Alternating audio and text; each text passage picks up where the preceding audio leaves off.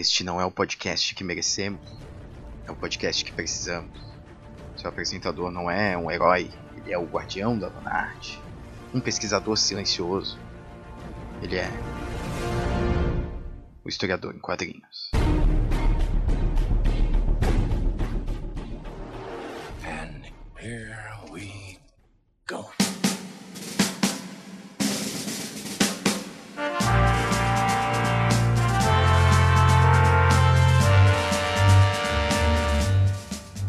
salve jovens! Sejam bem-vindos a mais um episódio do Historiador em Quadrinhos e quem vos fala é Guilherme Silva.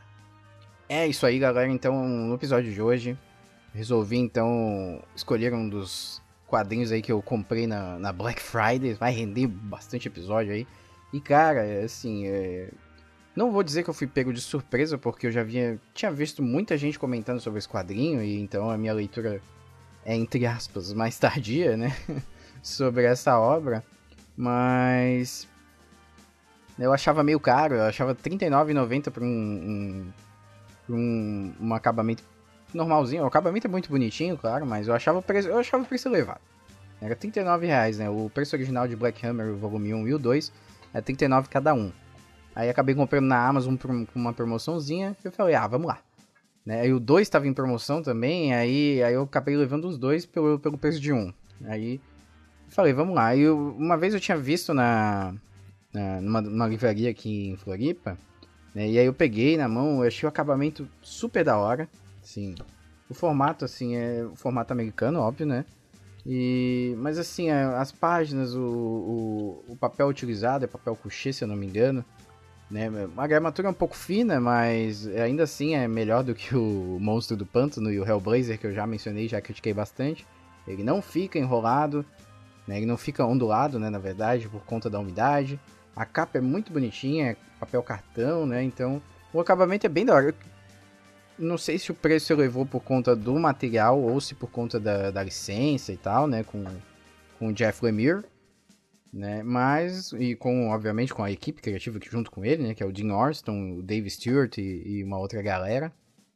Mas mas enfim, né? Não sei o que, que encareceu ele tanto assim em relação aos outros, mas ainda assim, cara, eu acho que mesmo se for pagar 39 pila, eu acho que não vai sair perdendo não, cara, porque eu peguei isso aqui e eu li numa tacada só.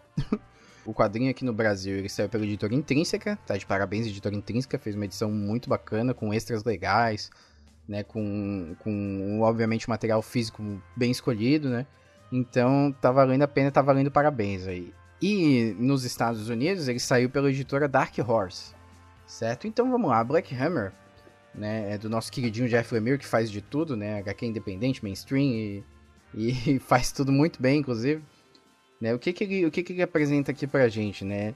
É, de novo, se você acha que você vai ver uma história em quadrinho de super-heróis como as outras, né, eu, foi uma das coisas que eu fiquei com o pé atrás também, você tá redondamente enganado. Não é uma história em quadrinho de super-heróis como a gente acha que vai ser, tradicional, né, igual Marvel, DC e tal é na verdade uma grande homenagem, né? O Jeff Lemire, Lemire eu não sei se é Lemire ou Lemire, mas eu vejo muita gente falando Lemire, então eu vou falar Lemire.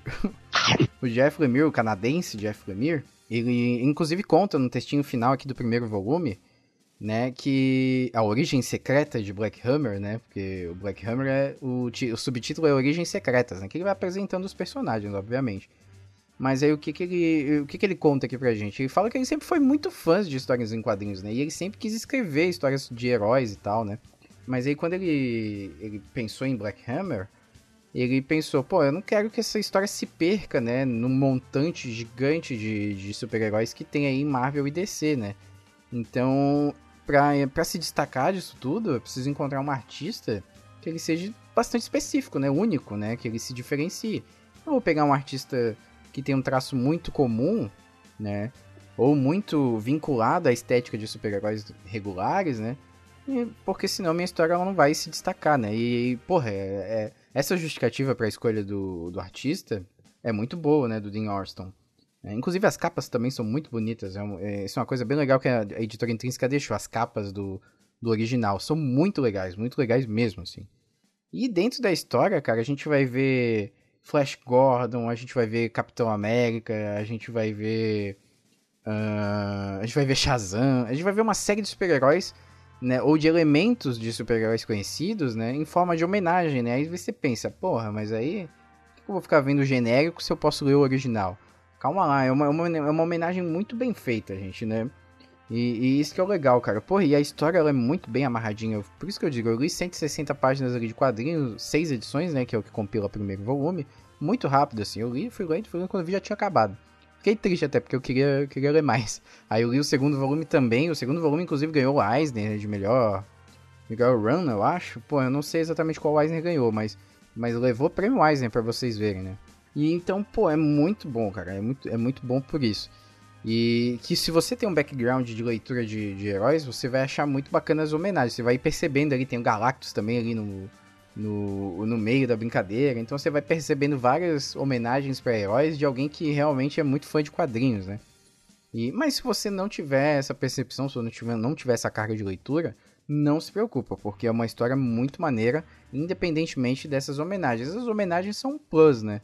E como é que funciona a história, né? Vamos parar de falar um pouco da, da meta-história e falar da história em si. Há 10 anos atrás, né? A história se passa 10 anos de um grande acontecimento. 10 anos no passado, a cidade de Spiral City, ela foi salva por um grupo de super-heróis, né? E, juntamente com o Black Hammer, que é o, leva o nome da série, que era o personagem principal, mais poderoso, né? E aí esse grupo de heróis, né? Após esse acontecimento, ele foi teleportado para uma cidadezinha. Eles não sabem como chegaram, não sabem o que aconteceu para eles chegarem, e eles sabem que eles estão presos lá, né? E aí tem tem um grupo de heróis ali, né? Tem o Abraham uh, Slam, tem a, a menina de ouro, tem o, o marciano lá, aí tem o, um comandante lá que é o Flash Gordon igualzinho. Enfim, tem, tem uma galera, um grupo de heróis que eles estão ali, né? E eles têm que entender por que, que eles estão presos naquela cidade, o que, que aconteceu, por que, que eles não conseguem sair. Eles ficam volta e meia é, testando experimentos que vão possibilitar uma fuga da cidade ou não. É uma cidade muito pacata, né? Uma cidade muito sem graça, né? quase é, é, ela é quase robótica assim a, a, a rotina da cidade. Então é, tem uma coisa que é muito estranha nessa cidade, né? E ainda não revela exatamente o que, que é. Nem no segundo volume revela essa estranheza. Mas. E aí nesse volume a gente vai conhecendo esses heróis, cara. Né? Vai entendendo o que, que aconteceu, quem é quem, quais são o, as histórias por trás da, da personalidade dele de agora, né? E aí a gente vê então é, esses personagens também um pouco envelhecidos, afinal eles estão ali na cidade há 10 anos já.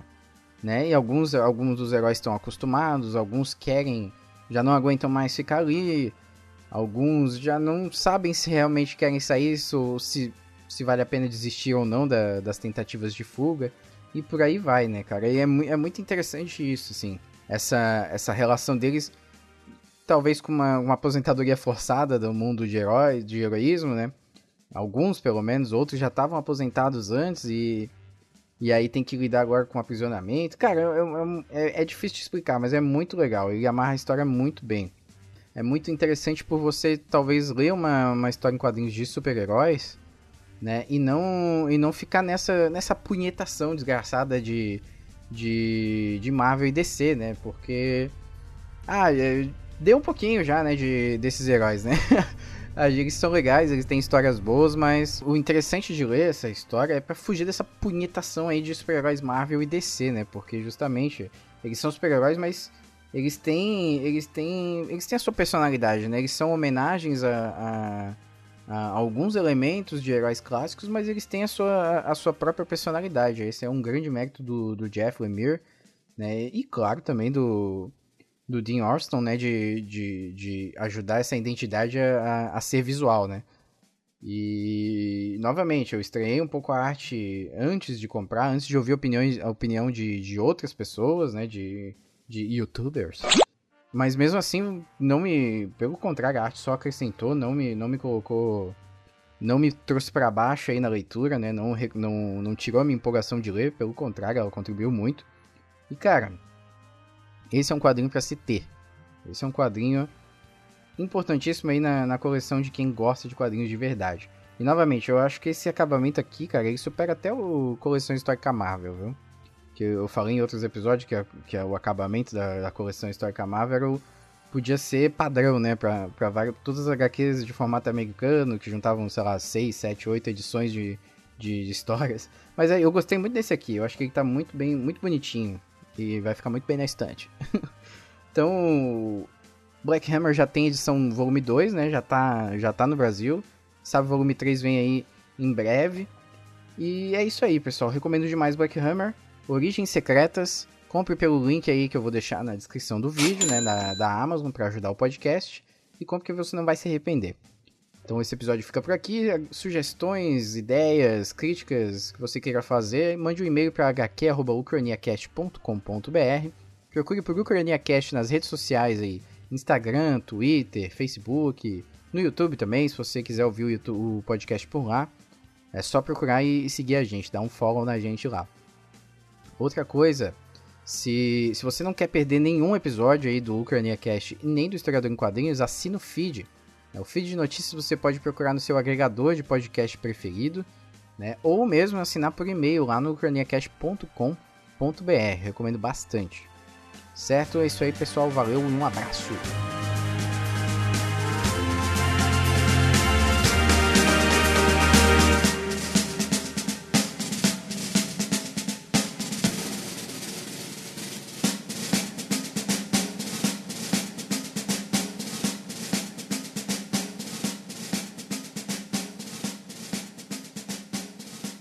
Stay put. I'll be back in a flash.